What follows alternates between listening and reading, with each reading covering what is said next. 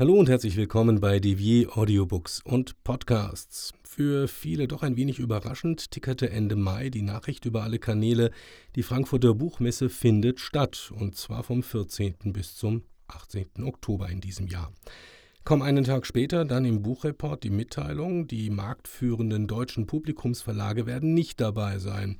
Zum Beispiel die Verlage der Random House Gruppe mit Goldmann, Heine oder Blanc-Vallée, die Holzbringtöchter Drömer Knauer, Rowold oder Fischer und die Bonnier-Marken Ullstein oder Pieper. Zu erwarten ist also eine komplett andere Buchmesse, bei der die kleineren Verlage und Verlagsgruppen dominieren könnten. Beda Media zum Beispiel. Neben der Ausrichtung im Bereich Fachbuch und akademische Schriften hat sich Beda in den zurückliegenden Jahren auch ein beachtliches belletristisches Standbein aufgebaut, zu dessen Markenwelt Namen gehören wie Edition Krimi, Drias, Akabus oder auch der Größenwahn Verlag. Bis vor zwei Wochen hatte man tatsächlich auch den Plan, in Frankfurt mit dabei zu sein, dann spontan doch die Absage. Verbunden bin ich jetzt mit Sandra Thoms bei Beda Media, Geschäftsführerin für Belletristik im Frankfurter Büro der Verlagsgruppe. Erstmal hallo und herzlich willkommen. Ja, hallo, danke, dass ich dabei sein darf. Aber gerne doch. Warum jetzt allerdings, Frau Thoms, ähm, doch die Entscheidung bei der Frankfurter Buchmesse nicht mit dabei zu sein? Das war für uns keine einfache Entscheidung. Für uns stand natürlich als erster Stelle die Gesundheit unserer Mitarbeiter im Vordergrund. Da haben wir sehr lange gezögert, ähm, haben uns dann aber von dem Hygienekonzept der Messe absolut überzeugen lassen. Ähm, der zweite Punkt danach war aber die Erkenntnis, dass dieses Hygienekonzept beinhaltet, dass nur ein Bruchteil der Besucher, die sonst die Frankfurter Buchmesse besuchen, dieses Jahr vor Ort sein werden und sein werden können. Und natürlich machen wir die Messe nicht zum Selbstzweck. Unsere Bücher sehen wir jeden Tag. Wir machen die Messe, damit unsere Leser und, und, die Buchhändler und die Besucher der Messe diese Bücher sehen können. Und das können sie natürlich nur, wenn sie vor Ort sind. Und somit haben wir dann kalkulatorisch überlegt, ob es sinnvoll ist, vor Ort zu sein, den, die gleichen Gebühren für einen Stand zu bezahlen, den leider nur ein Bruchteil der Besucher, die sonst vor Ort gewesen wären, sehen können. Ich habe es eingangs erwähnt, die Wale der Branche haben ja sofort abgewunken. Wäre das jetzt nicht eigentlich der perfekte Moment, um sich auch als kleinere Verlagsgruppe, wenn ich das so sagen darf, sich deutlicher in Stellung zu bringen, auch wenn einige Besucher weniger erwartet werden? Ja, es sind aber wirklich sehr, sehr viel weniger und dafür sind die Kosten für den Stand gleich geblieben.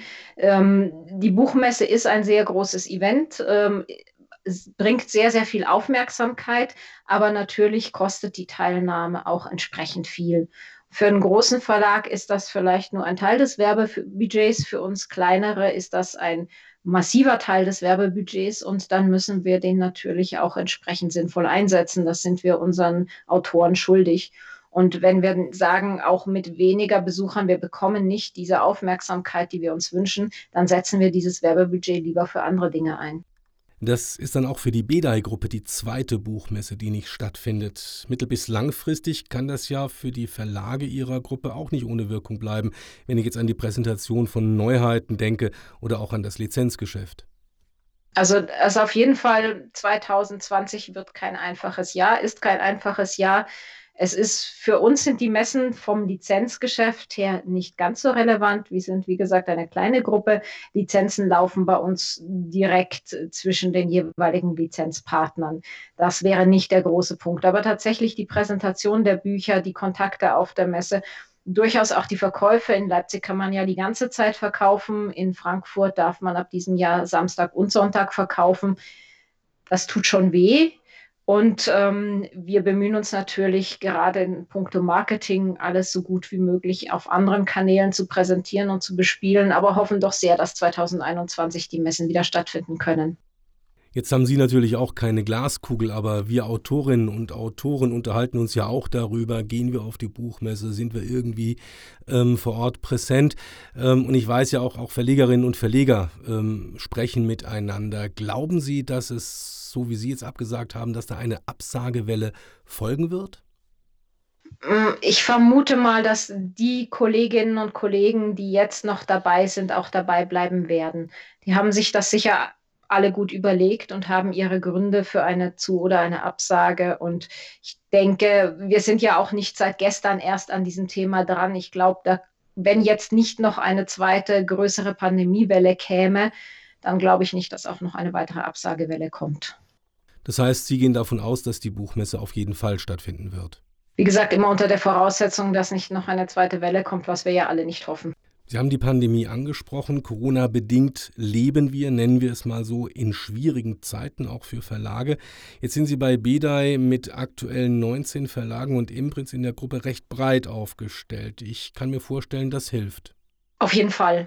Das Schöne an der Sache ist, dass wir thematisch wirklich viel bieten können und äh, dass wir so einfach Synergieeffekte haben, dass wir ähm, Lesern, die jetzt äh, sagen, okay, mich interessiert dieses eine Thema, das andere nicht so, den können wir beide Sachen anbieten. Wir haben die Möglichkeit, auch Buchhändlern eine breite Varianz anzubieten. Und schlussendlich ähm, können wir dadurch, dass wir nun mit mehreren Imprints in einer Gruppe arbeiten, auch untereinander einen größeren Austausch pflegen und so einfach äh, Dinge stemmen, die man alleine nicht so gut stemmen kann.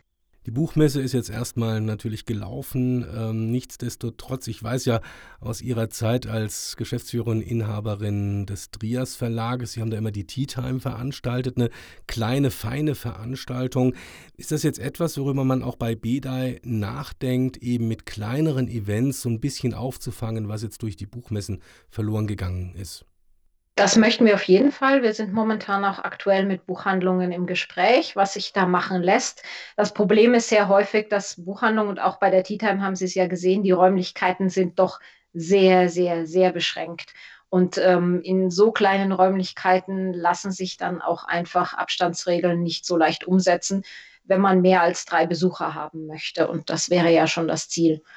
Darum, ähm, es ist schwierig, aber wir haben die Aussicht auf einen sehr schönen Sommer, in dem vielleicht auch das eine oder andere draußen stattfinden kann. Und wir hoffen auch immer noch auf die Bukon in Dreieich, die ja immer parallel zur Buchmesse stattfindet und die einfach etwas überschaubar von Anfang an geplant war und ähm, wo das Verhältnis Stand und Besucherzahl trotz Abstandsregeln stimmig ist und wo der Ackerbus Verlag immer sehr gut vertreten war und wir dieses Jahr auch gerne wieder dabei sind. Dann wünsche ich Ihnen auf jeden Fall viel Erfolg auf der Bukon. Sandra Thoms war das bei BDI Media zuständig für den Bereich Belletristik, Geschäftsführerin des Verlages im Frankfurter Büro. Liebe Frau Thoms, herzlichen Dank für dieses Gespräch und kommen Sie gut durch die Pandemie und bleiben Sie gesund. Dankeschön, das wünsche ich Ihnen ebenfalls.